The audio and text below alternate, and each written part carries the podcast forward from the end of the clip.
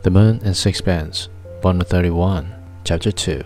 When he repeated to me the whole sordid little scene, I was outraged.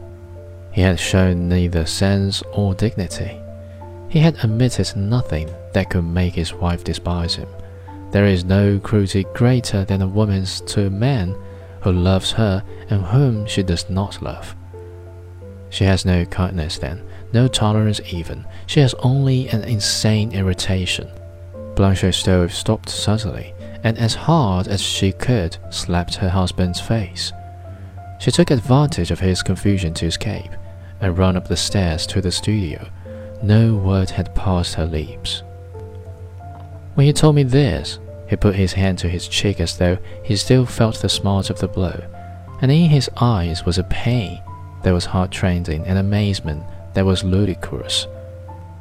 He looked like an overblown schoolboy, and though I felt so sorry for him, I could hardly help laughing. Then he took to walking along the streets which she must pass through to get to the shops, and he would stand at the corner, on the other side, as she went along. He dared not to speak to her again, but sought to put into his round eyes the appeal that was in his heart. I suppose he had some idea that the sight of his misery would touch her. She never made the smallest sign that she saw him.